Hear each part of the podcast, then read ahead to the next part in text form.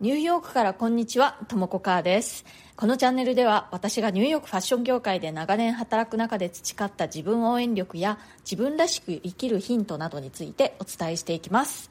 ニューヨークの自由でポジティブな空気感とともにちょっと元気が出る放送をお届けします。それでは今日もよろしくお願いします。はい、えー、月曜日、新しい週の始まりですね。ニューヨークはね、まだ、あの、実は日曜日の夕方なんですけれども日本はもう朝になりましたね。今日はですね声とファッションの関係についてお話ししてみたいと思います。なんでこの話をしようと思ったかというとですねボイシーが9月23日で7周年だったそうです。Voicyの社長の緒方さんの放送を聞いていてね、えー、もう7周年経ちましたっていうことでで Voicyといえばやっぱり声。声に関して私何かこうあの考えてることあるかなって思った時にですね声と私の専門であるファッションの関係についてちょっとお話ししてみようかなって思いました。あの結論から言うとですねその声だとか喋り方によってってその人の雰囲気ってすごく変わると思うんですよ。でそれによってねどういうお洋服が似合うのかっていうのが結構こうねあの左右されるなって日頃私は考えていてでそういうことを言ってる人あんまりいないなと思うんですけれども今日はそのお話をねしてみようと思いました。私はパーソナルスタイルコーチといってですね、えー個人の方とセッションを通じてその人らしいファッションスタイルって何だろうってこう考えていってそれをこう作り上げていくという、まあ、作り上げていくお手伝いをするという仕事をしているんですねで、まあ、セッションは実際にねニューヨークでこう顔を合わせて会うことができる人の場合は本当にあの顔を合わせながらっていうことになるんですけれどもそうでない方の場合はオンラインでということになります。ズームを使ったりして、えー、顔を見ながらお話をしてその人がこう自分らしいなって感じられつつ素敵に見える。そしてこうありたい自分っていうのに近づいていけるようなファッションっていうのをこう考える。一緒に考えていくっていう感じなんですけれども皆さんねやっぱりこう自分の好きなものっていうのをこう探りつつもでも私に似合うものって何なんだろうっていうのを気にされるんですよね。でまあいろんな、えー、体型診断とかその色診断とかねあと顔診断なんかを受けられてからでもその診断結果がバラバラで結局なんだかよくわからないっていう感じで来られる方もいらっしゃるんですけれどもどんなお洋服がその人にこう似合うかとかこうその人らしく感じられるかこう自然にね見えるかっていうことをこう決定づける要素ってたくさんあるんですよね。もちろんそのだからこそそういうあの診断も顔診断だ体型診断だとかいろいろあると思うんですけれどもそのどれか一つじゃなくてやっぱりその総合的なものだと思うんですよね。でそのね要素の一つに声っていうのもあるって私は常々思ってるんですね。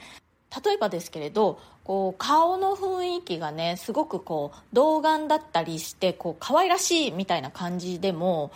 声とか喋り方の雰囲気が割とこう落ち着いていたりとか、まあ、こう低めの大人っぽい声とかハスキーボイスだったりすると落ち着いた大人っぽい服だったりあとはこうちょっとこうセクシーな感じのお洋服が似合ったりするってことがねあるんですね。あとはこう逆にねこう見た目が、まあ、こう大柄だったりだとかちょっとこうマニッシュなちょっとこう中性的な雰囲気でもお声の感じがねキャピッとした感じで可愛い雰囲気だとこう可愛い風にこうお洋服を持っていってもすごく似合ったりするんですよ。であの別にね私は声の方がそのお顔のタイプとか体型なんかよりも大事だって言ってるわけではなくて、まあ、そのいろんな要素があるからねその組み合わせでその人の雰囲気っていうのが決まってくるっていうことが言いたいんですよね。だから自分の顔タイプはこうだからこういうものしか似合わないとかね体型がこうだからこういうものが似合うんだってその一つの要素だけ見て決めるんじゃなくてもっとねこう全体的な雰囲気で考えていくといいと思うんですよね。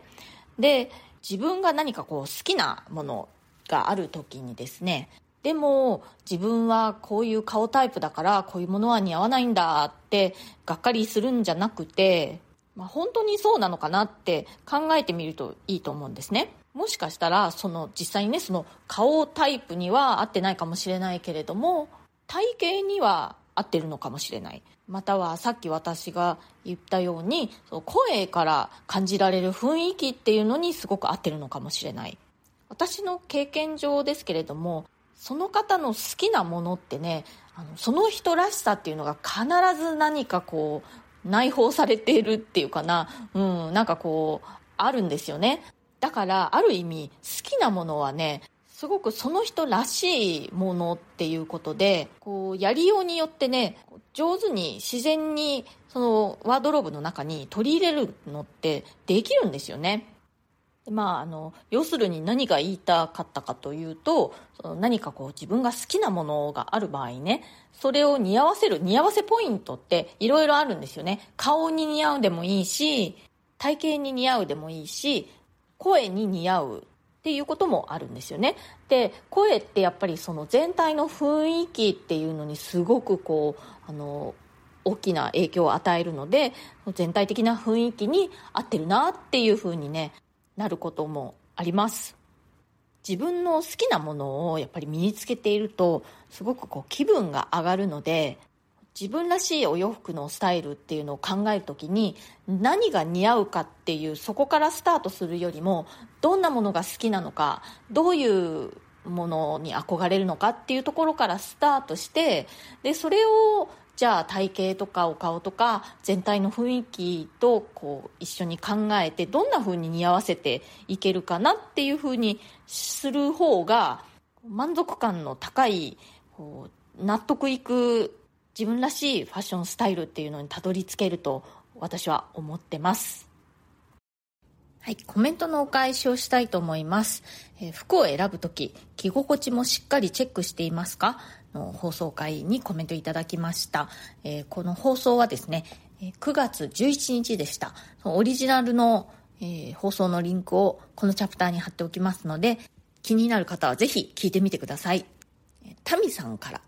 こんにちは。シーツのお話昔漫画「花より団子でビトウィン・ザ・シーツというカクテルが出てきてなんでシーツの間なんだとずっと気になっていたんです体の下にあるシーツの間に入るなんて寝相が悪いのか、シーツがよれたのか、落ち着かないんだなぁと。シーツの間に寝るからこその名前だったんですね。ずっと引っかかっていたことがすっきりして嬉しいです。ありがとうございます。でもだとするとタオルケットは使わないんでしょうか？気になりました。ということで、タミさん、えー、ありがとうございます。えっと、これね、ちょっと解説しますと、アメリカというかまあヨーロッパもそうだと思うんですけれどもでは、えー、シーツってね敷シーツと掛けシーツがあるんですよね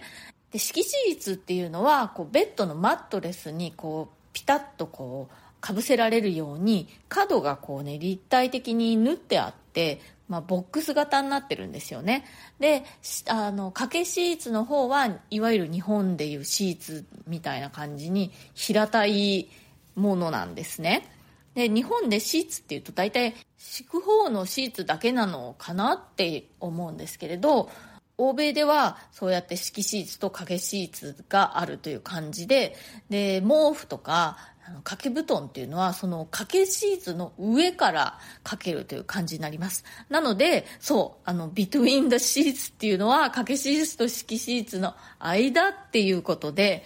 タミさんの長年のね、謎が解けてよかったです。えタオルケットっていうものはね、そういえばあんまり見たことがないっていう気がしますね。うん、私タオルケット大好きなんですけどね、うん、ないですね。で、もしそういうものを使うとしたら、掛けシーツの上からかけるっていう感じじゃないかなって思います。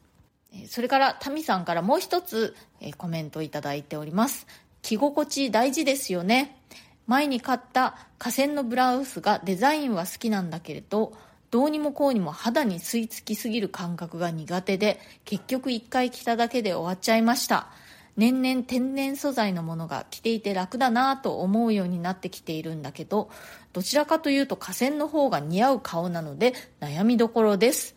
うんそうですか。えっ、とねあの河川でもねいろいろ最近はこうハイテク河川っていうのかな？いろんな機能性のある河川のものがあってそうすると結構こう肌触りも良かったりするんですけれどもまあ、でも私も天然素材が好きですね。特にこう肌に直接触れるようなところは天然素材のものが気持ちがいいですね。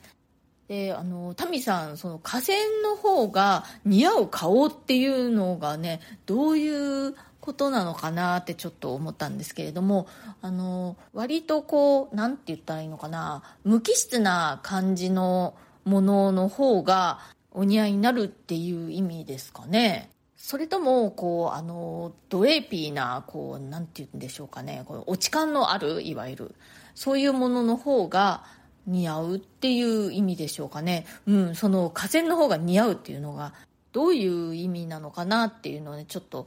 いろいろこう考えてみたんですけれどももしそのいわゆるナチュラル系みたいな感じの雰囲気が似合わないもうちょっとこうね、シュッとした無機質な感じのものが似合うっていうのであればですね例えばあの同じコットンでもすごくこうあの目の澄んだつるっとした表面のシャープな雰囲気の素材っていうのはあるのでそういったものを選んでみるとかね。コットンっていうとこうナチュラルでほっこりって思うかもしれないんですけれどもその生地によってはね本当にすごくこうシャープな雰囲気のものっていうのがあるのでうん、そういうのを探してみるとかあとはあのもしねそのドレーピーなこうおっち感のある、まあ、テロッとした感じっていうのかなそういったものの方がお似合いになるっていうことをおっしゃってるのであればシルクがやっぱりいいかなって思いますねでシルクにもいろんな折り方があるので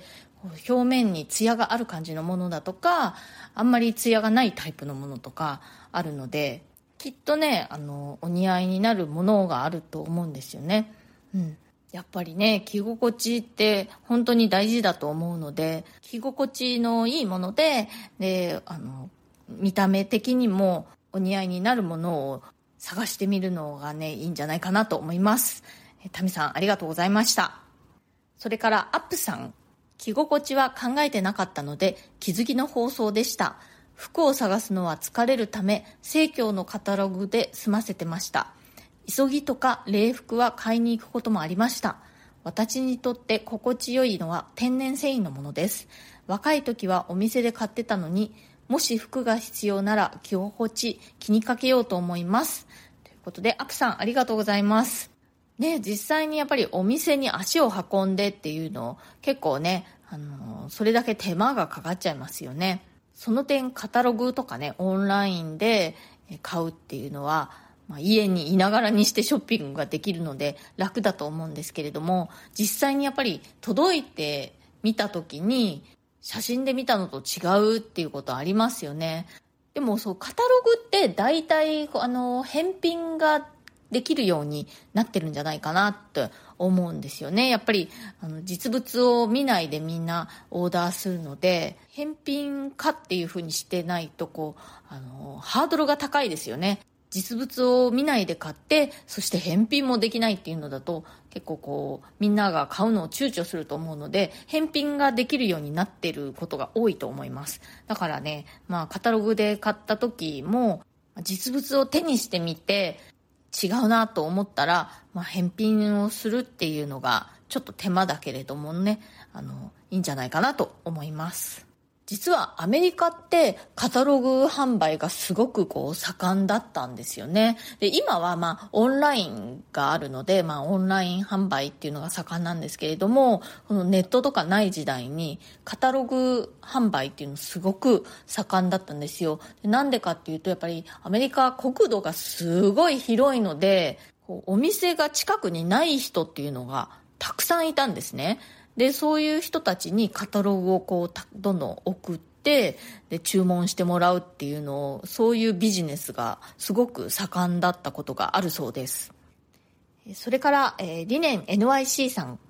こんにちは。着心地も手触りも大事にしたいですね。天然素材のお洋服で最近は落ち着いています。めんどくさくても試着しないとですね。コラボ生放送を楽しみにしています。ということで、えー、リネンさんありがとうございます。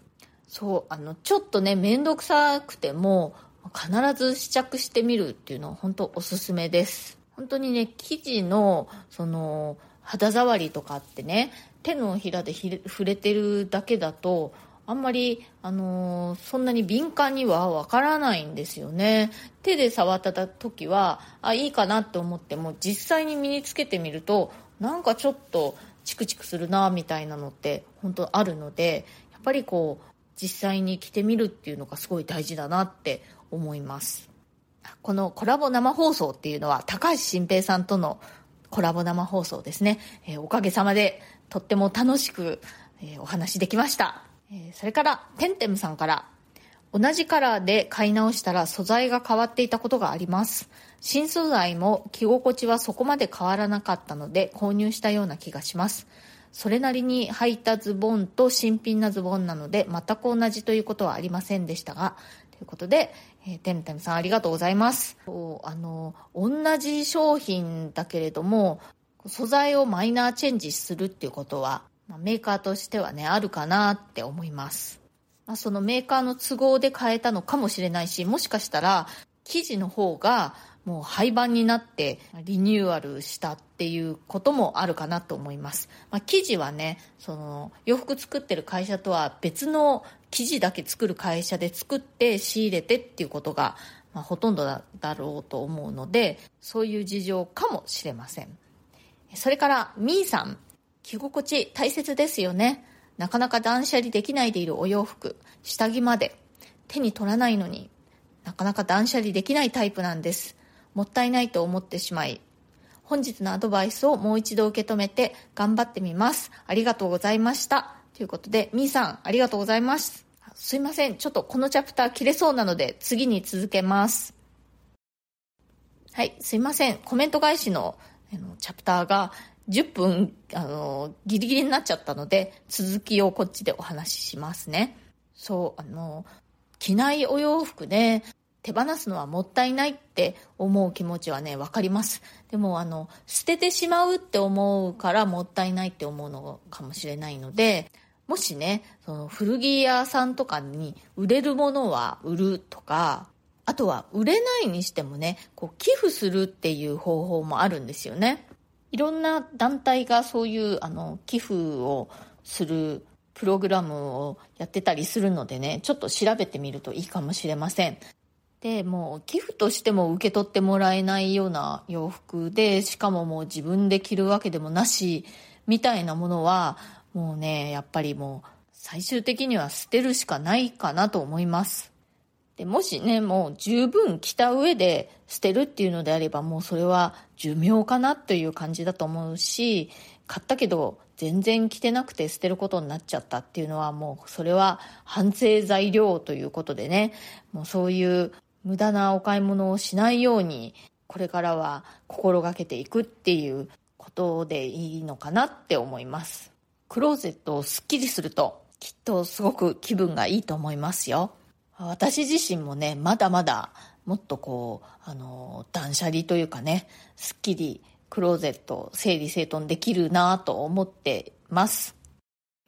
はい、今日は、えー、声と似合う洋服の関係についてお話ししました。